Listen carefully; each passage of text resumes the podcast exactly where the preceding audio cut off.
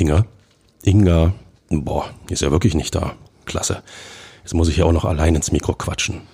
Nein, musst du nicht, Michael. Äh, jetzt höre ich auch noch Stimmen plötzlich. Immer härter. Der Podcast der Berliner Morgenpost. Und damit hallo Berlin, hallo ihr da draußen zur neuen Folge, ja, des immer härter Podcasts der Berliner Morgenpost mit mir, Michael Färber. Und ähm, ich glaube, nicht nur ich habe diese Stimme gerade gehört, sondern ihr da draußen auch. Und das lässt sich ganz leicht auflösen, denn mir gegenüber sitzt ähm, ja der Macher, der Erfinder eures Lieblingspodcasts und einer, der Hertha BSC verdammt gut kennt, mein geschätzter Kollege Uwe Bremer. Hallo Uwe, schön, dass du da bist. Ja, hallo Michael, vielen Dank für die Einladung. Großes Hallo in die Runde an alle Zuhörer und Zuhörerinnen. Und äh, wer es jetzt gerade hört, einfach weiter sagen, Uwe Bremer ist im Immer härter Podcast. Deswegen kann es nur gut werden. Worüber sprechen wir, Uwe? Wir haben einen kleinen Themenüberblick. Ähm, das klingt alles jetzt nicht. Wir versuchen immer positiv zu bleiben, aber das, was ich hier vorlese, klingt schon ein bisschen ernüchternd. Eins zu vier in Leverkusen, altbekannte Schwächen sind ein Thema. Dann äh, reden wir ja über den Status, über Herthas Status des gern gesehenen Gastes, ähm, den spannendsten Abstiegskampf seit gefühlt der Gründung der Bundesliga, die neue Beziehung zwischen Mannschaft und Fans. Aber wir reden natürlich auch über den Berliner Weg, den Hertha eingeschlagen hat, ähm, das, über das Nachbeben um Freddy Bobic und äh, Horrorzahlen. Uwe, wie viel Optimismus hast du mitgebracht für heute? Es ist ein bisschen schwierig. Die Lage ist äh, ernst. Ich meine, sie ist allerdings äh, nicht hoffnungslos. Und wenn du fünf Mannschaften innerhalb von einem Punkt hast, habe gelesen, seit Einführung der Drei-Punkte-Regel 1996 in der Bundesliga hat es so eine Konstellation nach 23 Spieltagen noch nicht gegeben. Von diesen fünf Mannschaften werden wahrscheinlich zwei absteigen und einer wird in die Relegation gehen, weil der Abstand zum nächsten davor ist, glaube ich, sieben Punkte. Ne? Äh, vier, sieben, er ist groß, nennen wir es mal so. so. Also es wird sich wahrscheinlich um die fünf Teams handeln. Das sind dann Hertha, Stuttgart, Hoffenheim, Schalke und Bochum. Und äh, die Lage ist wirklich ernst. Die Lage ist wirklich ernst. Ähm, der versucht positiv zu bleiben. Hertha ist immer noch Spitzenreiter dieser Abstiegskombo da unten. Aber ähm, dem gegenüber steht ein Spiel in Leverkusen, ein 1 zu 4. Ganz kurz die Fakten dazu. 0 zu 1 durch Asmun in der 12. Minute, 0 zu 2 Frimpong 21. Minute, 0 zu 3 Diaby 60. Minute.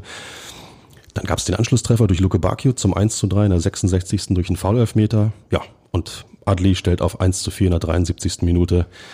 Ähm, ziemlich deutliche Angelegenheit. In der Aufstellung gab es eine Änderung. Dodi Luke Bakio ähm, stand statt Jessica Gangkamp ähm, im Angriff in der Startelf. Ich finde ohne Wirkung. Uwe, wie hast du es gesehen? Hast du es gesehen? Ich denke ja. Ja, natürlich habe ich es gesehen. Also Dodi war weitgehend ohne Wirkung, wie aber übrigens auch der Kollege Niederlechner. Und äh, das ist jetzt ja schon seit hm, Wochen zu beobachten, wenn du die Stürmer, wenn die keine Bälle bekommen, dann können die, was auch immer sie an Qualitäten haben, überhaupt nicht in Ansatz bringen. Und ich sag mal, das stimmt jetzt nicht ganz, aber gefühlt die Situation, als es den Elfmeter für Hertha gibt nach einer guten Stunde, war eine der mit der ersten Situation, wo Hertha ja überhaupt mal im Bayer Strafraum war. Und wenn du den Ball nicht eben ins letzte Drittel getragen bekommst, dann ist es für die Stürmer schwer, irgendeine Wirkung zu zeigen.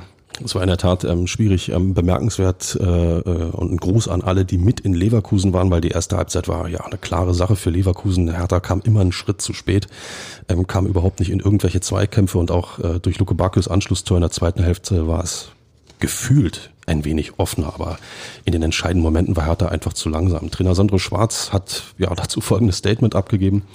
Ähm, mich ärgert am meisten, dass wir unser Spiel nicht auf den Platz bekommen haben. Wir hatten wenig Zugriff, einige Stellungsfehler und haben deshalb auch verdient verloren. Das ist natürlich die große Frage, Uwe. Äh, war das einfach wieder mal nur ein schlechter Tag von Hertha oder ähm, ist das dann auch tatsächlich die Qualitätsfrage? Naja, was sich bei Hertha ja durch die ganze Saison zieht, ähm, wir sind jetzt am 23. Spieltag und Hertha hat, glaube ich, 13 davon verloren. Ähm, also man muss sagen, die Qualität der Mannschaft, äh, das ist jetzt aber auch nicht besonders originell, die ist nicht gut zusammengestellt. Und äh, die wenigen Highlights, die du denn mal hast, wie in der Vorwoche gegen Augsburg, davor der Sieg gegen Mönchengladbach zu Hause, denen stehen halt viele ähm, dann doch eher niederschmetternde Spiele gegenüber. Und gestern war es ja wieder eins, nach 20 Minuten war es ja im Prinzip vorbei. Bevor Hertha die Müdigkeit irgendwie so richtig aus den Knochen geschüttelt hat, lag man 0 zu 2 zurück. Und das ist eine Mannschaft wie Leverkusen, wenn die sagen, hier, ihr Hertha, nehmt ihr den Ball, wir parken unsere Raketen an der Mittellinie und kontern euch aus. Rabums und schon wieder das 3-0. Und genau so war es. Ich hatte ja so ein bisschen Hoffnung, dass ähm, Leverkusen sich äh, weiter so schön wankelmütig äh, zeigt, wie, ja, wie sie es eigentlich die gesamte Saison getan haben. Ne? Das, gute Spiele und dann gab es äh, immer wieder auch schlechte Spiele, ähm, Unsauberkeiten, Unsicherheiten im eigenen Auftreten ich hatte das Gefühl, äh, immer wenn Hertha kommt, ähm, holen sich diese Mannschaften ihr Selbstvertrauen zurück. Das war mit die beste Saisonleistung von Leverkusen. Ja, du musst aber im Umkehrschluss auch sagen, also was mich gewundert hat, ähm, natürlich hat Hertha auch diverse Male Bälle erobert, Zweikämpfe gewonnen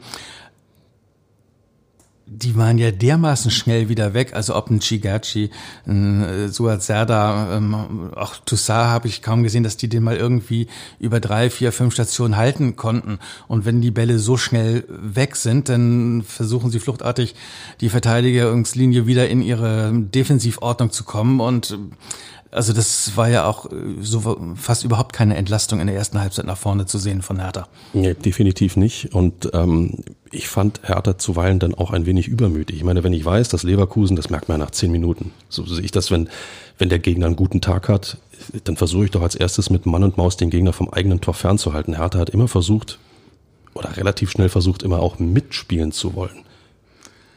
Ja, und wenn du dann immer so einen Viertelschritt zu spät kommst, ähm, genau. dann äh, kommst du erstens in den Zweikampf nicht oder wenn du dann, also wenn es schlecht läuft, äh, sagt die, heißt die alte Weisheit, dann spiele die einfachen Pässe und nicht die Tolga Cigatschki Außenrisspässe, oh, die dann doch leider knapp dann am Mitspieler vorbeigehen, ins Ausgehen oder dem Gegner in die äh, Beine fallen versuchen Sicherheit zu gewinnen, wenn du merkst, du bist halt nicht so gut drauf. Und das ist erste Halbzeit Hertha ja gar nicht gelungen. Nee, ab, absolut nicht. Ähm, man kommt natürlich, man kommt natürlich dann sofort aufs Thema Sandro Schwarz. Ne? Wenn man es mal überlegt, er hat ja viel versucht im, im, Trainingslager im Winter hieß es, wurde eben gut gearbeitet, man hat sich, man hat sich zusammengerauft, man hat sich gefunden. Ähm, den Jahresstart haben wir alle noch im Kopf, aber wie sage ich es charmant, nicht so schön. Aber man hat sich ja dann offensichtlich ein bisschen berappelt. Ähm, auch durch diese ähm, Dreierkette, die Schwarz zur zweiten Halbzeit in Frankfurt dann installiert hat, scheint mir so ein bisschen, dass die Mannschaft sich da eigentlich wohler fühlt. Aber davon war in Leverkusen nichts zu sehen, von diesem, sagen wir mal, Wohlfühlfaktor. Ne?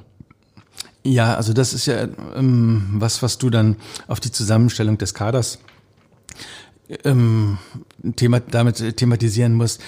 Die Hertha-Abwehr ist nicht schnell und ähm, sie ist auch durch die ganzen Umstellungen, die da vorgenommen worden sind, nicht schneller gemacht worden. Martin Dada ist vielleicht noch derjenige, der, der da die meiste, was den Faktor Schnelligkeit angeht, am besten hätte mithalten können. Der hat nicht gespielt. Hm, okay.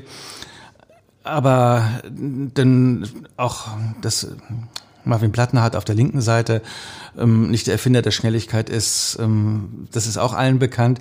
Über die andere Seite, über die Richterseite hat es Leverkusen auch gar nicht so oft versucht, sondern es ging in der Hauptsache durch die Mitte und über die linke, also über Herthas linke Abwehrseite und war ja auch gleich von Erfolg gekrönt. Und wenn du eben eine instabile Abwehr hast, das ist halt die ganze Saison über zu beobachten, ist das schlecht für das Selbstvertrauen der ganzen Mannschaft. Definitiv. Ich würde noch eine ähm, Anmerkung zu Martin Dardai machen. Ähm, der Bursche ist nominiert fürs Tor des Monats in der ARD Sportschau in, für Februar. Sein äh, ja, Kracher gegen, gegen Gladbach äh, ist nominiert. Ähm, ich finde, da kann man mal abstimmen und voten für. Das ist mal so eine kleine Aufmunterung, finde ich. Ne? Unbedingt. Schönes Tor. Wichtiges Tor. Hat mich gefreut für Martin, war für Hertha wichtig. Bin Hat einen tollen Nachmittag eingeleitet. Ja, absolut. Ähm, ich finde solche Nachmittage, Hallo Westend, äh, könnten wir gern öfter ähm, gebrauchen. Sandro Schwarz haben wir angesprochen, Uwe. Ich will ja jetzt nicht die Trainerfrage stellen, aber irgendwo stellt sie sich ja dann doch immer wieder. Was kann er ja, noch machen? Also bei Hertha ähm, wird sich ja seit längerem so in so einer blau-weißen äh, Heimeligkeit eingelullt und ähm, nach 23 Spieltagen hat Hertha 20 Punkte. Das sind, äh, das ist ein Schnitt von 0,87 Punkten pro Spiel. 0,87 Punkte pro Spiel. Das ist, das ist die Bilanz eines Absteigers. Und ähm, er hatte zwei Vorbereitungen, Sandro Schwarz. Alle mögen ihn, alle finden ihn sympathisch und so weiter. Alles schön und gut, aber im Profisport wirst du halt an Resultaten ähm, gemessen. Und da sind wir natürlich bei der Frage, Hertha hatte gefühlt in den letzten vier Jahren 13 Trainer. Ja. Ähm, wen kriegst denn du jetzt noch? Welcher Trainer ist denn der Meinung, wenn er zu Hertha BSC geht, denn ist das gut für sein Image? Er kann da was erreichen und das hat irgendwie Perspektive.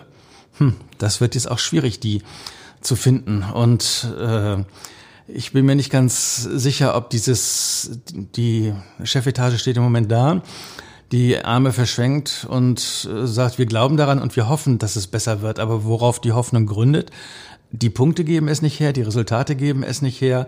Und so dieses Gerede, ja, die letzten 20 Minuten in Dings und in der zweiten Halbzeit gegen Dortmund im Bums, äh, das überzeugt mich nicht, weil wenn die anderen Mannschaften 2-0 führen und mit ihren großen Europacup-Programmen sich dann mal hinten reinstellen und sagen, wir geben Hertha den Ball, die kriegen damit ja sowieso nichts Gescheites zustande, das dann als ein Fortschritt und irgendwie zu verkaufen. Die Resultate geben es nicht her. Und ich weiß nicht, ob es denn Alternativen gibt. Und bei den Alternativen, wenn du im Moment gerade die blau-weiße Welle hast, die gespielt wird, Paul Dardai, hm, der hat es zweimal gemacht, hat zweimal geholfen. Der ist aber mit einer Abfindung ähm, verabschiedet worden. Der wird auch nicht zurückkommen, mir, denke ich, oder? Bin mir nicht so sicher, ob man den noch ein drittes Mal für dieses Abenteuer gewinnen könnte. So, dann, wen gibt's noch? Dann hast du Kjetil Rekdal, der ist in Norwegen bei Rosenborg Trondheim. Hat er einen Dreijahresvertrag, den ersten hat er rum, der macht, der hat eine gute Saison gespielt. Warum sollen der hierher kommen? Weiß ich gerade nicht. Den hast du Ajelfir Sverison auf Island, puh, der hat ganz lange schon keinen Profifußball mehr gecoacht. Und wenn du ganz verzweifelt bist, dann hast du noch die Telefonnummer von Jürgen Röber, der ja. irgendwo, ich weiß gar nicht, 7, 68 mittlerweile ist und auch schon einige Zeit aus dem Profisport raus ist, aber. Aufstiegstrainer 97, ich meine. Ja, aber äh, so richtig überzeugende äh, Alternativen, die dir, was habe ich gehört, wer gibt uns denn die Sicherheit, dass er die Klasse hält? wenn du in 23. Spieltag einen Abstiegsnoten Trainer verpflichtet, da kannst du auch Pep Guardiola holen, da hast du keine Sicherheit, dass du am 34. über dem Strich stehst. Könnt ihr jetzt den Namen Felix Magath wieder spielen? Ähm, den habt ihr ja lieb gewonnen äh, in unserem äh, Hertha-Podcast. Ähm, er hat es geschafft in der vergangenen Saison, aber ähm, die Frage ist, er hat, so ein, hat ja schon flapsig erklärt, äh, so, so sinngemäß, ähm, Hertha hat meine Nummer und äh, wenn Sie anfragen, warum sollte ich das nicht wieder machen? So, mit einem Augenzwinkern hat das gesagt. Ne? Ja, ich sehe deine Ratlosigkeit, Uwe. Ja, also Felix Magath, Klappe die zweite. Was, ich weiß nicht, also tut mir schwer. Das, ja, es bringt dich auch nicht wirklich nach vorne. Ne? Es geht dann eben bloß, den, ja, die Klasse zu halten und äh, dann stehst du im Sommer im Endeffekt wieder vor, der, vor dieser Frage. Ich habe einen Mutmacher, Uwe. Dann raus damit. So einen großartigen Mutmacher. Nein, es ist nicht die Auswärtsbilanz, die mit einem Sieg und äh, elf äh, Niederlagen, ne, stimmt nicht, mit einem Sieg, einem Remis und neun Niederlagen ähm, die verschweigen wir jetzt mal weiter. Der Weg zum Klassenhalt kann nur über die Heimspiele führen. Hertha hat jetzt zweimal zu Hause gewonnen, 4-1 gegen Gladbach, 2-0 gegen Augsburg. Und es gibt noch fünf Heimspiele gegen Mainz, gegen Leipzig, gegen Bremen, Stuttgart und Bochum. Wenn du alle fünf Heimspiele gewinnst, hast du 35 Punkte und dann bist du eigentlich durch. Nochmal, in den letzten 10, 12 Jahren haben immer 35, 36, irgendwas Punkte zum expliziten Klassenhalt gereicht. So, jetzt sagst du mir natürlich, wo die Sollbruchstelle ist. Ja, also erstmal finde ich das Programm von Hertha ziemlich anspruchsvoll. Äh, die letzten elf Spiele, wenn du da insgesamt auf die Gegner schaust, also du hast jetzt die Heimgegner ähm, aufgelistet. Also, das ist schwierig. Die nächsten beiden sind erst Mainz und dann Hoffenheim, die nächsten beiden Spiele. Äh, die nächsten beiden Heimspiele oder? Nee, die nächsten beiden Spiele. Genau, also genau. Mainz also Mainz, ist Mainz ist zu Hause und äh, ich meine, dann kommt Hoffenheim. Und Hoffenheim ja. ist ja gerade im Freien, da kann ja jeder gerade. Und dann hast, und dann hast du die Länderspielpause. Ähm, so, dann haben wir aber schon, wir haben es drei, dann hast du den 24. und den 25. Spieltag. Also wenn du nochmal die Trainerreißleine ziehen willst, dann in dieser Länderspielpause für, wenn die Ergebnisse es notwendig machen. Ob es denn Sinn macht oder nicht, das weiß natürlich niemand. Aber ähm, ich finde, dass ich weiß jetzt nicht genau, wie die anderen vier Mannschaften, wie deren Programm aussieht. Das ist in der Bundesliga ja aber auch egal, weil Hertha spielt noch gegen Schalke, Hertha spielt gegen Bochum, Hertha spielt gegen Hoffenheim und Mainz.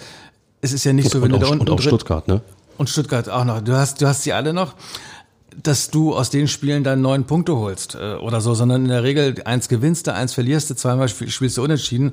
Und das ist ja wie Treibsand, wenn du da unten drin bist, alle strampeln, alle machen, aber es ist wirklich schwer davon wegzukommen. Also siehe Leverkusen. Leverkusen wäre ein Beispiel gewesen, dreckiges 1-0, wie auch immer, mogelst du dich dahin, ähm, hat Hertha ja schon mal, ich glaube, ähm, Andrzej Voronin, 90 plus irgendwie was Minuten, 90 Minuten Leverkusen gerannt und Chancen gehabt und Hertha hat 1-0 gewonnen so ein Sieg wäre Gold wert gewesen, weil du dann einen Puffer von vier Punkten gehabt hättest.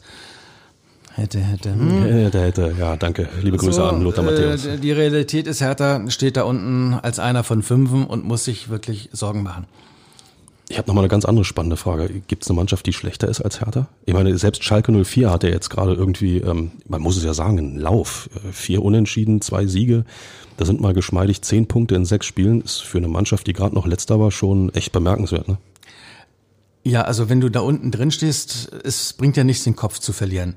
Dann greifst du nach jedem Strohhalm, den du greifst. Und alle einigen sich im Moment darauf, ähm, die schlechtesten Karten da unten drin hat Hoffenheim wegen ähm, wegen ist nicht wegen Interessenlosigkeit in der Region. Das, was du auf Schalke hast, äh, ist ja dass du eine relativ große Unterstützung der Fangemeinde hast, was lange Jahre dort nicht so war. In Bochum als Aufsteiger ist das sowieso der Fall.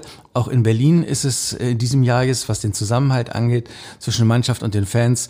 Ähm, also Hut ab, dass die Fans da gestern noch applaudiert haben nach der Leistung äh, von Hertha in Leverkusen. Aber dieses Verhältnis äh, im Moment, das ist viel besser, als es war. Ich erinnere, was gegen nach dem Derby gegen Union, wo genau. denn die, irgendwer die Trikots ausziehen sollte genau. äh, und so weiter. Also die unschönen Zeiten sind ja nicht so lange her. Also da hat Hertha auch einen Pluspunkt, während in Hoffenheim, ob die im Abschiedskampf sind oder nicht, interessiert nicht mehr in deren Region. Und ja, das ist ein weicher Faktor, der auch für Hertha spricht, aber auch Stuttgart und Schalke und Bochum werden darauf setzen. Die haben aber alle einen Punkt weniger. So, wieder Mutmacher vom, ja. vom Kollegen Färber. Ähm, aber du hast völlig recht, diese Beziehung zwischen Fans und Mannschaft ist, ist ein echter Trumpf, den Hertha äh, in, in, der Saison noch ausspielen kann. Wer es nicht, wer nicht vor Ort war, beziehungsweise es auch nicht gesehen hat, ähm, nach dem Spiel äh, stand die Mannschaft vor diesem Fanblock in Leverkusen und die Fans haben die Mannschaft gefeiert, haben gesungen, haben Schals äh, in die Luft äh, gehalten. Ähm, die Spieler standen so ein bisschen also ratlos davor. Als, als gefeiert, also ich würde es mal so, wir haben versucht, ihnen Mut zu machen. Das wollte ich damit was, was schon nicht selbstverständlich ist, weil es gab auch ähm, Spiele, wo die Mannschaft äh, nicht über die Wurfweite der Bierbecher hinaus rangegangen ist, weil sie befürchtet haben, sonst eingedeckt zu werden von den eigenen Fans mit äh, halbvollen Bierbechern. Du hast und, wahrscheinlich völlig recht, ja. und aber ich habe das so verstanden, dass die Fans der Mannschaft sagen wollten, ja, war Mist, aber äh, los, weiter ackern und machen und tun. Ich fand, die Spieler standen so ein bisschen ratlos vor der Kurve, weil sie das ja eben so oft auch noch nicht erlebt haben. Aber äh, ich glaube, genau das, genau das muss man eben, muss man eben einpreisen, dass die Fans stehen hinter der Mannschaft. Hallo Hertha. Ja, tun sie und ähm, mit Blick auf die letzten drei, vier, fünf Jahre ist das keine Selbstverständlichkeit. Das ist sicherlich auch der neuen Konstellation im Verein mit dem neuen Präsidium, mit Kai Bernstein und den diversen Sachen, die da äh, so passieren, dem geschuldet. Das ist auch sehr positiv, das ist toll, dass dem so ist. Das hilft ja auch. Nichtsdestotrotz muss aber der Großteil der Arbeit halt von der Mannschaft auf dem Platz in Punkteform geliefert werden. Du hast ähm, ja, ist eine brillante Überleitung, eine Dellingsche Überleitung, würde ich jetzt sagen. Ja, ähm, du hast es gerade angesprochen, neuer Präsident, neue, neue, neue Ideen, neuer Weg, Berliner Weg. Ähm, du hast am Anfang hier im Podcast gesagt, bei Hertha lullt man sich gerade so ein bisschen ein. Lasst uns kurz auf den, den Berliner Weg schauen. Äh, Nochmal, Benjamin Weber ist ähm, der neue Sportdirektor, einer mit, mit Hertha-Vergangenheit. Andreas Neuendorf, eine Ikone bei Hertha, ist als Bindeglied zwischen Mannschaft und, und Geschäftsführung ähm, installiert. Ähm, Frage an dich, Uwe. Was bringt das? Naja, zunächst ist der äh, sogenannte Berliner Weg ja keine Neuheit, sondern das kann man auch als Rolle rückwärts bezeichnen, weil das hatten wir ja alles äh, schon bei Hertha. Cheftrainer, äh, Ikone, Rekordspieler, Cheftrainer gewesen, Paul Dardai 2015. Im Trainerteam Hendrik Herzog, alter Europacup-Recke, Die Jüngeren äh, wissen es nicht. Früher hat Hertha mal Champions League gespielt. Oha, da gab es doch dieses Nebelspiel. Deswegen kann man sich nicht mehr so dran erinnern. Ähm, dann war Michael Hartmann, alter verdienter Hertaner im Nachwuchstrainerbereich dabei. Es war Sofian Chahed, es war Malik Fatih, Andy Thom hat da gearbeitet als ähm, Geschäftsführer Sport, Michael Preetz. Also viel mehr Hertha-Kompetenz konntest du in dieser Zeit damals ja nicht zusammenbekommen. Das hat auch eine Zeit lang getragen, aber irgendwann ähm, ist, brauchst du auch mal neue, frische Ideen und das hat sich dann auch aus verschiedenen Gründen verlaufen. Jetzt wird es also mh, diese Platte ein zweites Mal aufgelegt. Ist, glaube ich, zum Teil auch der finanziellen Not geschuldet, weil gerade mit Zecke Neuendorf und mit Benjamin Weber gab es Aufhebungsverträge, mhm. die, weil die unter Bobic um, war es opportun, die bitte loszuwerden. Die hat man jetzt wieder angesprochen, also nicht Freddy Bobic, sondern dann jetzt das Präsidium um Kai Bernstein und die haben sich bereit erklärt, da in die Bresche zu springen ich weiß nicht, ob bestimmt, habe gehört, dass die auch gesagt haben, mit den Aufhebungsverträgen, mit den Geldern, das können wir irgendwie auch verrechnen. Und, hm, also die waren da sehr entgegenkommend und haben gesagt, wichtig ist, dass wir diese Aufgabe äh, hinkriegen und Hertha in diesem Jahr in der Liga halten. Dann von den Talenten, wo immer die Rede ist, wie unfassbar viele Talente ähm, da rumspringen in der Jugendakademie und dass man die einbauen will. Diesen Spruch höre ich seit Dieter Hönes Zeiten, seit 2001. Das, seit Sebastian Deißler verpflichtet wurde ähm, für damals viel Geld und es hieß, die nächsten Talente äh, ziehen wir uns selbst heran. Das ist nur wirklich schon lange her, Leute. 22 und der erste Jahre. Jahrgang, der dann äh, für Furore sorgte, ist der, herzlichen Glückwunsch, wird heute 36. Der Jahrgang, der goldene Jahrgang mit Kevin Boateng, Ashkan Dejaga und ich glaube ein Jahr später war dann Patrick Ebert noch dabei. Also es sind ja viele Leute, mittlerweile junge Spieler, Talente da hervorgegangen. Es ist aber wirklich schwer, sie dann auch eins zu eins in der ersten Mannschaft bei Hertha hinzukriegen. Es gibt äh, diverse, die in anderen Mannschaften dann Profis geworden sind. Und ich weiß nicht, ob die Qualität äh, im Moment so gut ist. Also man hat mit einem Gangkamp ähm, mal einen Stürmer, es waren sonst häufig irgendwie mehr so Verteidiger und so Dauerrennertypen, ähm, die da herausgebracht wurden. Also es war ein Offensivspieler und ob da jetzt noch mehr dann kommen, wollen wir sehen. Vor allen Dingen müssen sie ja aber das Zeug haben, sich auch zu behaupten, weil dem Gegner ist das ja egal, wer woher kommt und dieser Weg ähm, ist zwar immer populär, Fans mögen das, Leute aus dem eigenen Nachwuchs. Warum Freddy Bobic, Arne Meyer und Jordan Torunariga hat ziehen lassen, äh, verstehe ich auch nicht so wirklich. Nichtsdestotrotz, äh, es ist auch ein schwieriger, ein holpriger Weg und ob der ist in der zweiten Liga übrigens einfacher als in der ersten. Aber ich rede nicht, dem, man sollte mal in die zweite Liga absteigen. Das Wort äh, aber nur mal angefügt. Da, ähm, ich glaube, zu dieser Thematik kommen wir gleich noch, aber ähm, ich, ich gebe dir, ich geb dir vollkommen recht, bin völlig bei dir, ähm, dass es ähm, enorm schwierig ist, diese Jungs ähm, dann eben einzubinden. Das hatte ja auch was mit dem, mit dem Anspruchsdenken zu tun, meiner Meinung nach, was, was Hertha über Jahre hatte. Und äh, du musst dann schon einschlagen wie eine, wie eine, ja, ähm, nee, ich sag's jetzt nicht, ähm, du musst schon ganz oben einschlagen und nicht äh, irgendwo. Gibt es das Phrasenschwein eigentlich noch? Es gibt es, okay, die fünf Euro zahle ich gerne ein. Nein, äh, du musst natürlich, musst natürlich dann deine Ansprüche auch zunächst mal, äh, ja, sagen wir mal, ein bisschen runterschrauben, wenn du dich verstärkt auf jüngere Talente äh, verlässt. Die können ja nicht von Anfang an, äh, ja, um Champions League Plätze mitspielen. Ja, und dann hast du halt auch Probleme. Ähm, dann holt ähm, Freddy Bobic, um sich zu profilieren, im Winter als Führungsspieler den fünften Innenverteidiger vom VfB Stuttgart, Marc Oliver Kempf, der dort wegen mittlerweile nicht mehr schnell genug und auch mit 1,85 nicht so ganz das Gardemaß für einen Innenverteidiger nur noch selten gespielt hat.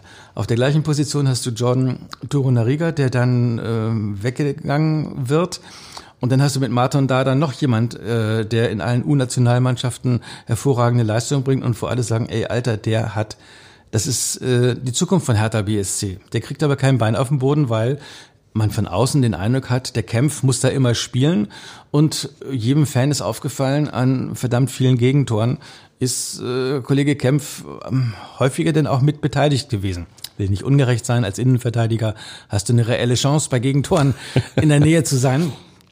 Ähm, aber da ähm, hörst du den Interviews von Paul Dada im ungarischen Rundfunk, wo er sagt, seine Leute, seine Informanten, die er immer noch hat, würden ihm sagen, Martin Dada sei im Training jedes Mal der beste Herr Taner. wie viel jetzt Papa stolz ist und wie viel Wahrheit daran, das kann ich jetzt nicht genau sagen, aber das ist für so ein Talent äh, egal. Hier geht eine ganze Saison ins Land und Martin Dada hat relativ wenig Spielanteile bekommen. So sieht's aus. Und wer die Partie gegen Gladbach nochmal sich in Erinnerung ruft, fand ich, hat Dada eine wirklich prima Partie abgeliefert, hat gezeigt, was er kann, sowohl äh, in Sachen aufmerksam verteidigen und auch vorne, ja, Horst Rubisch sagte mal einfach mal Ruff puffern. Ja, gehört ja irgendwo auch dazu. Ähm, insofern, äh, ja, ist irgendwo schwierig, warum der Kollege Kempf ähm, im Grunde genommen unverzichtbar zu sein scheint. Ne? Ja, und also jetzt ähm, beim letzten Heimspiel war er denn kurzfristig, waren es Rückenprobleme oder so. Mhm. Er stand ja auf, der, auf dem Bogen, aber der hat dann doch nicht gespielt. Ja, sorry. Jetzt ist ähm, wieder Marc Oliver Kempf drin gewesen. Ähm, ich will jetzt die vier Gegentore in Leipzig äh, nicht ihm ankreiden. Das Leverkusen. Ja, Entschuldigung, was habe ich gesagt? Leipzig, die kommen noch. in Leverkusen. Äh, das habe ich jetzt nicht so gemeint, aber hm, andererseits nach vorne gesehen äh, gegen Mainz wieder eine Möglichkeit, wo der Trainer unter Umstellen umstellen könnte. Ja, ist durchaus eine Option. Ich fand bemerkenswert, ähm, Uwe, dass dieser Berliner Weg und auch diese nennen wir es mal Umstrukturierung mit äh, Wechsel in der Sportgeschäftsführung und so weiter zu einem Zeitpunkt passiert, mitten in der Saison, wo Hertha an der Kante zur zweiten Liga steht, wo ähm, finanziell äh, ja wenig Rosen gerade erblühen äh, und das auf einer Plattform, die allerhöchste Aufmerksamkeit hat, eben in der, in der, in der Bundesliga. Ähm, ist das nicht etwas, was man eher dann, wenn dann in der Winterpause hätte machen können oder dann meinetwegen zum Saisonende? Ich fand den Zeitpunkt sehr fragwürdig, muss ich sagen. Von wegen Ruhe im Verein und so. Ja, also das ist, glaube ich, komplex, das Thema. Und das ist zwar deshalb komplex wegen des sehr merkwürdigen Vertrages, den die alte äh, Geschäftsführung, das alte Präsidium unter Werner Gegenbauer und äh, dort abgeschlossen hat mit Freddy Bobic. Also es gab ein Zeitproblem in diesem Vertrag für Hertha. Also erstmal die Zahlen als äh, solche, dass die, das Hertha Minus von, ich weiß nicht, waren es 78 Millionen Euro vergangene Saison gemacht hat. Wir kommen später noch diese Saison werden es auch wieder über 60 Millionen Euro Minus sein. Ähm, das ist richtig bedrohlich und alles, was Hertha macht, ist zu teuer. Und auch der ähm, Posten von Freddy Bobic war zu teuer, plus die Mannschaft hinter der Mannschaft, die Freddy Bobic mitgebracht hat. Ist alles eigentlich Posten, Finanzposten, die sich Hertha nicht leisten kann. Und in diesem Vertrag gab es eine Klausel, das kann man Freddy Bobic jetzt nicht äh, vorwerfen, die vorgesehen hat, wenn ich da richtig informiert bin, dass ähm, es vom 1. April bis 30. Juni ähm, er eine einseitige Option hat, den Vertrag, der bis 2024 gelaufen wäre, um zwei Jahre zu verlängern. Und die Dotierung mit, ich weiß nicht, 2,4 Millionen Euro Grundgehalt plus noch Sachen, wenn es gut läuft, ist sehr stattlich. Ähm, und es war klar, mit Blick auf die großen Zahlen äh, kann Hertha im Leben nicht bezahlen. Und jetzt ist die Frage, was ist der richtige Zeitpunkt, um sich dann zu trennen? Es gab Gedankenspiel, dass ähm, in der, nachdem die große Winterpause war, am ersten, ne, an dem Tag zu machen, an dem Deutschland sein erstes WM-Spiel in Katar hat. Okay. Nach dem Motto, die ganze Fußball Deutschland guckt darauf und dann wird hier nochmal eine Bombe gezündet ähm, also da war klar schon, dass äh, der Vertrag auf keinen Fall verlängert wird. Und damit du ihn nicht verlängern kannst, musst du dich vorher von ihm trennen, von Bobic. Ähm, das hat man da nicht gemacht und hat dann gehofft, dass man in der Rückrunde vielleicht doch noch mal irgendwie aus dem Quark kommt. Aber das waren drei Niederlagen in den ersten drei Spielen. Und wieder haben die Verstärkungen, die Umstrukturierung, die Bobic vorgenommen hat, keinen positiven sportlichen Erfolg gehabt. Deshalb nach dem Unionsspiel. Eigentlich wäre es eine logische Trainer-Rauswurfsituation gewesen. Genau, genau. Und stattdessen Bobic zu nehmen, hat natürlich ähm, dann auch ins große Trampolin Bundesliga für sehr viel Aufsehen gesorgt und tut es bis heute und das wird, glaube ich, auch noch ein bisschen weitergehen. Ja, definitiv, weil ähm, so langsam aber sicher wabert an die Öffentlichkeit, dass äh, dann wohl nicht ausschließlich diese Bedrohung eines, eines Journalisten nach dem ähm, Derby gegen Union, ihr wisst, äh, Bobis Spruch, wenn du nochmal nach dem Trainer fragst, dann scheue ich dir eine. Das war im Endeffekt, oder so kann man es jetzt sehen, der Tropfen, der das fast zum Überlaufen gebracht hat, oder vielmehr der Grund, um dann aktiv zu werden, denn ähm, ich habe hier Beben um Bobic auf meinem Zettel zu stehen. Der Spiegel, liebe Leute, hat ähm, ja berichtet, dass äh, die fristlose Kündigung äh, von Bobic bei Hertha wegen ähm, vereinsschädigen Verhaltens äh, äh, erfolgt ist und vor allen Dingen auch etwas mit dem Projekt Fahnenträger zu tun hat. Fahnenträger, das ist eine Imagekampagne, die hat Hertha äh, vor einem Jahr gestartet. Äh, da sollten altgediente Hertaner, wie zum Beispiel Marco Rehmer, Gabor Kirai und, und auch Axel Kruse, praktisch für den Verein werben, das Image so ein bisschen aufpolieren. So, jetzt kommen wir natürlich dann zu den Zahlen, die interessant sind. Der Verein hatte ja einen klaren Sparkurs verhängt und jetzt laut Spiegel wabern Zahlen hoch.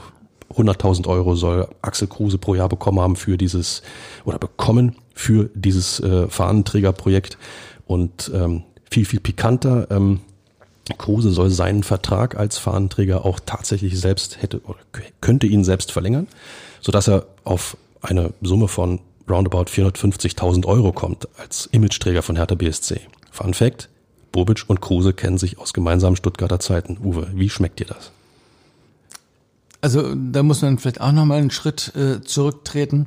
Zunächst am Tag nach der Trennung gab es eine Pressekonferenz, wo Kai Bernstein aufgetreten ist und gesagt hat, dass man Freddy Bobic freigestellt habe. Es, es war kein böses Blut geflossen und das sei professionell zu verstehen. Man habe ihn freigestellt von seinen ähm, Aufgaben. Hintergrund, die Arbeitsrechtler unter uns wissen, ähm, in so einem Fall ist dann die im Vertrag festgelegte Abfindung zu bezahlen vom Arbeitgeber, also von Hertha BSC. 2,8 Millionen Euro äh, wabert oder ist da von 2,8 Millionen Euro die Rede, ist auch kein Pappenspiel, ne? Ja, das ist kein Pappenspiel. So, dann war diese Geschichte mit, wenn du nochmal nachfragst, scheuer ich dir eine, ähm, Bobic ähm, zu einem RBB-Reporter. Und da gab es noch andere Sachen, die in dann einer nachgereichten Frist fristlosen Kündigung, also Hertha hat die umgewandelt in eine fristlose Kündigung und eine fristlose Kündigung würde Hertha Geld sparen, weil man weniger bezahlen müsste. Ob man dann äh, mit einem Zehntel der Summe oder mit der Hälfte der Summe, das äh, ist Spekulation.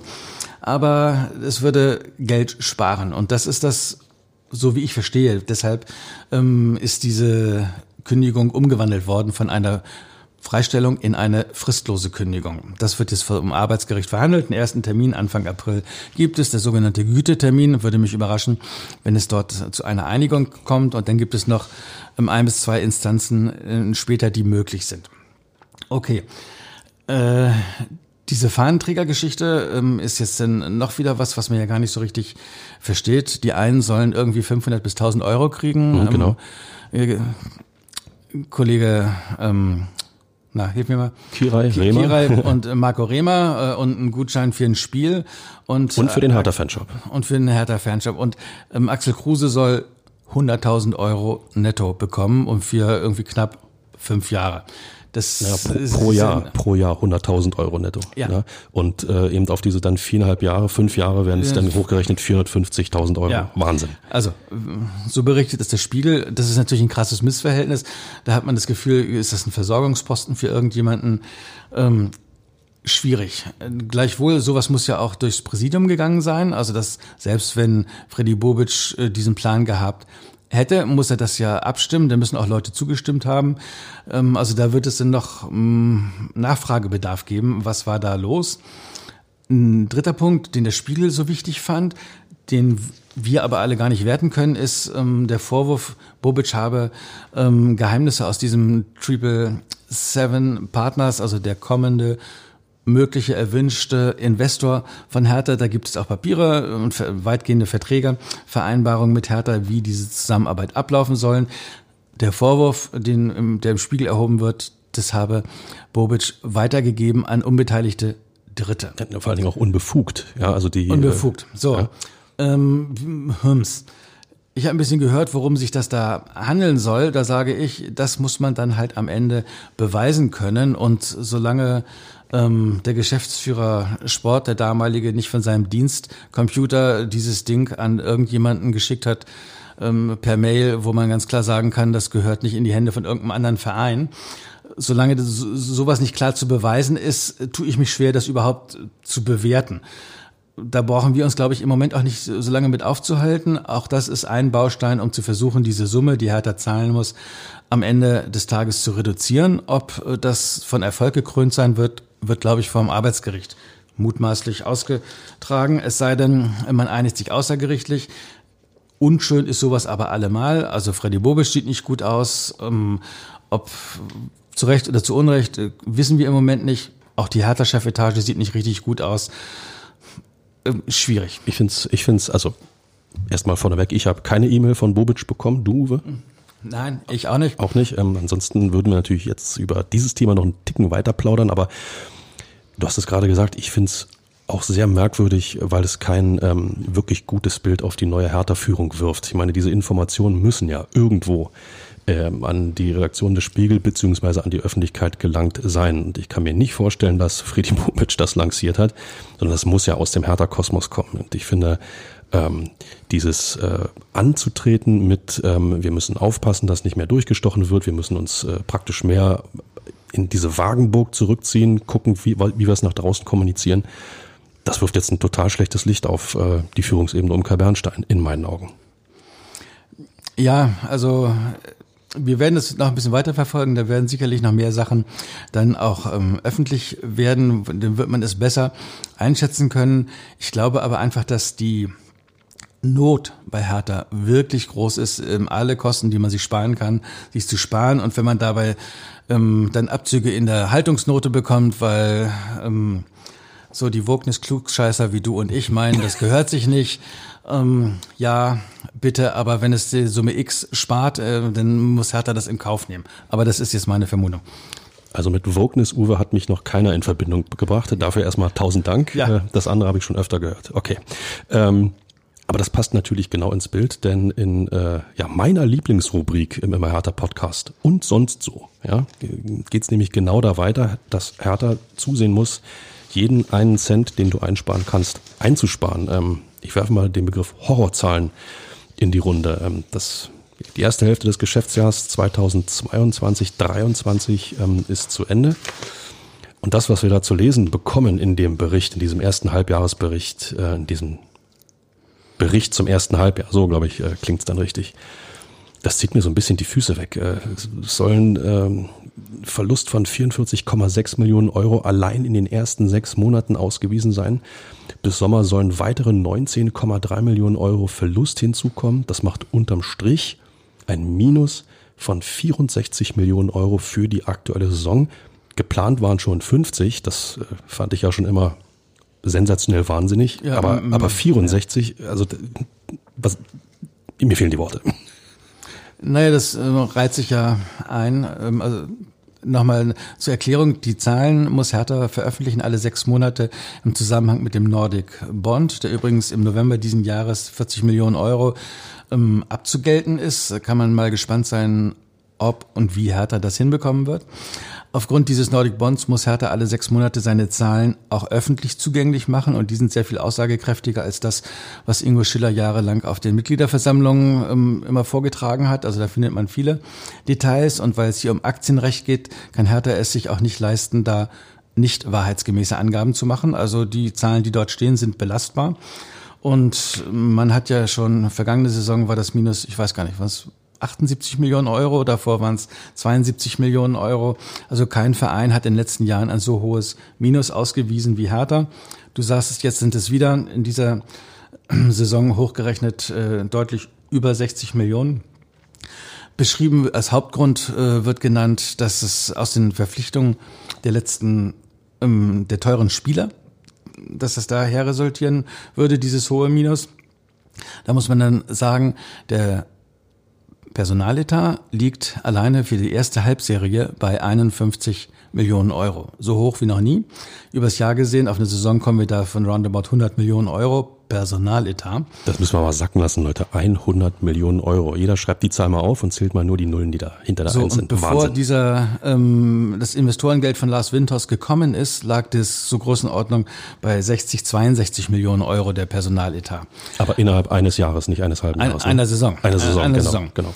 Ähm, das heißt also, dass äh, die Geschäftsführung von Hertha, das war dann damals Preetz und Gegenbauer, also mit Schiller zusammen und jetzt unter Bobic, ähm, viele schlechte Entscheidungen getroffen haben muss, dass du dann mit so viel Geld dann anschließend vier Jahre nur im Abstiegskampf steckst.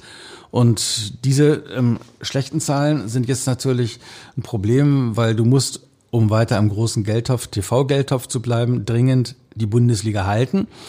Um da nicht auch wieder einen neuen äh, Rückschlag äh, zu haben. Und es wäre total wichtig, diese Investorengeschichte, äh, dass die endlich mal über die Bühne geht, dass die Windhorst-Anteile verkauft werden an, wie heißen die, Triple Seven Triple Partners Seven, aus genau. Miami. Mhm. Ähm, Hertha hofft, dass in dieser Woche, vielleicht sogar heute, morgen, übermorgen, das endlich schriftlich gemacht wird. Hintergrund, 15. März müssen die Lizenzunterlagen eingereicht werden. Das ähm, ist nicht mehr so lange und äh, da macht denn so ein Einstieg von Triple Seven, ähm, ich glaube 100 Millionen Euro ist da irgendwie im Gespräch, die noch zusätzlich äh, avisiert werden könnten, meine ich, gelesen gehört zu haben. Ja.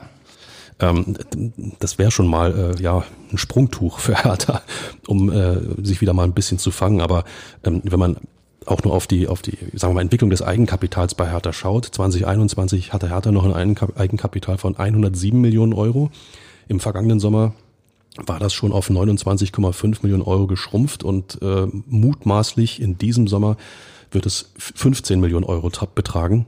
Aber minus, Leute, minus 15 Millionen Euro Eigenkapital. Ähm, ist die Lizenz in Gefahr, habe ich mir hier aufgeschrieben, Uwe? Also ist ja, ja man genau, muss, man muss ja nachdenken. Auch, ne? Dazu sind auch die Verbindlichkeiten, die ähm, zuletzt mit 80 Millionen Euro ausgewiesen waren. Jetzt zum 31.12. werden sie mit 90,82 Millionen Euro ausgewiesen. Also jede Zahl, die man sich äh, beguckt, ist eine schwierige, alarmierende ähm, Zahl dieser Investoren. Ähm, Verkauf, äh, Investorentausch, so rum ist es ja. Tausch, genau äh, wäre es richtig gesagt. Also wenn dann Triple Seven Partners das ähm, unterschrieben bekäme, konjunktiv mit Windhorst und dann der neue Partner eben Triple Seven aus Miami wäre, würde Hertha dann diese 100 Millionen vielleicht so anderthalb, zwei Jahre Planungssicherheit im Sinne von, da könnten wir existieren, geben. Aber auch da sind schon wieder Konjunktive drin und ein großer, wichtiger Baustein wäre, erste Bundesliga zu bleiben, würde helfen. Und als äh, einer von fünf Clubs, die da besonders gefährdet sind, ist die Chance ja noch vorhanden. Ja, definitiv. Ähm, ich habe es ja auch schon in den vergangenen Wochen immer gesagt, ähm, in der zweiten Liga wirst du keinen einen Cent verdienen, um irgendwelche Schuldenberge auch nur ansatzweise abbauen zu können. Du kannst nicht mal überlegen, irgendwas zu tun. Ähm, und allein jetzt, wenn du permanent im, im unteren Drittel der Bundesliga rumkrebst, wir wissen alle, dass die TV-Gelder bei den Fußball-Bundesligisten unglaublichen ähm, Posten ausmachen, was die Etatplanung angeht. Wenn du permanent bloß 14., 15. wirst, äh, schrumpft natürlich auch diese Einnahme. Ähm, das ist, äh, ja, das ist fatal. Insofern ähm, der Deal mit Triple Seven noch vorm 15. März, äh, den einzutüten, ähm, hilft ohne Ende. Wie ist es um äh, dein Gefühl äh, bestätigt, Uwe? Schafft Hertha das? Mm. Also ich habe, ich sage ja immer, ich, ich glaube erst dran, wenn es wirklich schwarz auf weiß irgendwo verkündet ist, aber ich weiß nicht, mein Gefühl. Ich gucke jetzt hier gerade mal in meine Unterlagen. Es gibt dann so Sachen, die man auch irgendwie weiß, aber die man so vergessen hat. Auf der Payroll von Hertha ähm, ausgeliehene Spieler in der jetzigen ähm, Saison. Alde Rete nach Getafe, äh, Santiago Ascasiba ausgeliehen, Björkan ausgeliehen an Feyenoord Rotterdam, Piontek nach Italien ausgeliehen, Dejan Reda ausgeliehen, Alexander Schwolo, Schalke ausgeliehen. Martin Winkler, Luca Wollschläger, ähm, die sind jetzt nicht so relevant. Die stehen auch alle noch auf der Payroll. Die kommen im Sommer wieder und fragen so, und wie geht denn das jetzt weiter? Ob bei Hertha oder woanders. Also da eine große Frage, ist die Lizenz in Gefahr? Im Moment kann man es nicht sagen. Für wenn das mit Triple Seven Partners klappt, äh, glaube ich, das ist zu handeln, dann wird es Hertha hinbekommen. Wenn nicht, ähm, dann wird es wirklich schwierig. Ich lasse das mal sacken, dann wird es wirklich schwierig. Wir haben ja alle schon gedacht, dass äh, eigentlich der Tiefpunkt erreicht ist und äh, um jetzt wie ähm, um jetzt wie Rudi Völler mal zu sprechen, Hertha schafft es immer wieder einen noch tieferen Tiefpunkt irgendwo zu generieren. Also ähm, mir mir schwinden gerade so ein bisschen die Sinne, allein wenn ich mir diese Zahlen nochmal ähm, durch den Kopf gehen lasse, ähm, diese diese Verluste, ähm, die Ausgaben, die fehlenden Einnahmen. Ähm, also ich habe wenig Fantasie, dass da irgendwie irgendwann etwas mal besser wird. Also für die Beteiligten ist es äh, ja so, du kannst ja nur irgendwie dann den Tunnelblick anwerfen und sagen, die Flinte schmeißen wir mal grundsätzlich nicht ins Korn. Wir sind Hertha BSC und ähm, das wollen wir erstmal sehen, was hier passiert. Und letzte Saison ist es ja auch noch gut gegangen, ja, zur Not in der Relegation. Und äh, auch da werden ja noch zwei Spiele gespielt und Klasse gehalten ist Klasse gehalten. Und all diese anderen Geschichten ausblenden und sagen, da müssen sich dann Benny Weber und Tom Herrich drum kümmern, um die finanziellen Geschichten, um die Vertragskonstellation, auch die Geschichte, wie denn mit Herrn Bobisch die Vertragsaushebung zustande kommt, sollen sich andere drum kümmern. Support der Fans für die Mannschaft und äh, der Mitglieder in der Hoffnung, dass die das hinbekommen. Dass das aber für die Spieler äh, alles auch eine Belastung ist, ist ja auch klar. Wir sind Hertha BSC, Uwe, hast du gerade gesagt. Ähm, der nächste, der das zu spüren bekommen soll, ist tatsächlich der FSV Mainz 05. Und damit sind wir beim Ausblick aufs kommende Wochenende. Sonnabend, 15.30 Uhr im Olympiastadion. Wer noch keine Karte hat, sollte mal drüber nachdenken. Ansonsten gibt's das Ganze natürlich auch auf Sky. Die ähm, Bilanz zwischen Hertha und Mainz ähm, bislang acht Siege für Hertha, elf Unentschieden und zehn Niederlagen. Uwe, ausbaufähig, oder? Ja, und äh, Mainz ist so ein Gegner wie Augsburg, gegen die gibt es nie schöne Spiele, die sind immer sehr umkämpft. Und unter Boris Svensson spielt Mainz ja auch immer sehr rustikal, ich sag mal, dieser Union-Stil, wir spielen immer faul, in dem Moment, in dem der ähm, Ball zum Gegner kommt und dann stürzen alle übereinander und immer, es gibt immer gerade keine gelbe Karte, aber der Gegenangriff ist halt verhindert und keiner kommt so richtig ins Rollen das muss Hertha annehmen und da musst du einfach äh, sagen, egal wie, wichtig ist drei Punkte, weil Mainz und Hoffenheim in, in den beiden Spielen musst du dir Hoffnung nicht kaufen, sondern musst du Hoffnung äh, eintüten. Und wenn du das da nicht äh, schaffst, dann sind sie halt nur noch, wir haben denn noch neun mit noch größeren Gegnern. Hm. In der Hinrunde gab es übrigens ein 1 zu 1 in Mainz, netter Reim, 1 zu 1 in Mainz, Tor damals durch Luca Toussaint, es war tatsächlich die Hertha-Führung. Und der Ausgleich, ähm, tja, Leute, ich traue es mich gar nicht zu sagen. Vierte Minute der Nachspielzeit. Das ist ja auch immer so eine fatale Situation, die Hertha bislang schwer hat ablegen können. Ne? Ja, aber gar nicht, würde ich mich als Trainer nicht beschäftigen in der Vorbesprechung, sondern irgendwie ein paar Szenen zeigen aus dem Gladbach-Spiel, ein paar Szenen aus dem Augsburg-Spiel so geht es und äh, so kriegen wir es dann hin. Auch gegen Augsburg war ja, wie hat es Thomas Borch gesagt, in der Halbzeitpause, da stand es noch 0-0. Für Spiele wie diese wurde das Wort Euphemismus erfunden. okay, das kann man natürlich auch so sehen. Ähm, wir sollten es positiv sehen, Hertha lag nicht zurück. Ja, das, das ist, glaube ich, in der jetzigen Situation immer schon, immer schon mal Gold wert. Uwe, ich kann dich nicht aus diesem Immer Härter Podcast gehen lassen, ohne einen Tipp von dir einzufordern. Ich liege ja mit meinen Tipps grundsätzlich krachend daneben. Ähm, jetzt hoffe ich natürlich auf deine Expertise. Ähm, Hertha gegen Mainz. Wie geht's aus? 2-1 für Hertha. Das hätte ich nicht besser sagen können. Klasse. also, das nehmen wir mal mit. Uwe, was soll ich sagen? Tausend Dank, dass du Zeit hattest für uns. Ja, vielen Dank. War mir eine Ehre. Ähm, ja. Und ihr da draußen, passt auf euch auf. So nehmen wir das mal mit. Leute, der nächste Podcast den gibt's am 13. März, kommenden Montag. Bis dahin ab ins Stadion, gegen Mainz die Daumen drücken und äh, mit ein bisschen Glück feiern wir einen 2 zu 1, das Uwe vorhergesagt hat. Also in diesem Sinne, kommt gut durch die Woche. Ciao.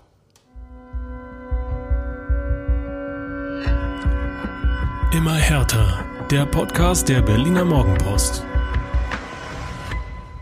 Husten.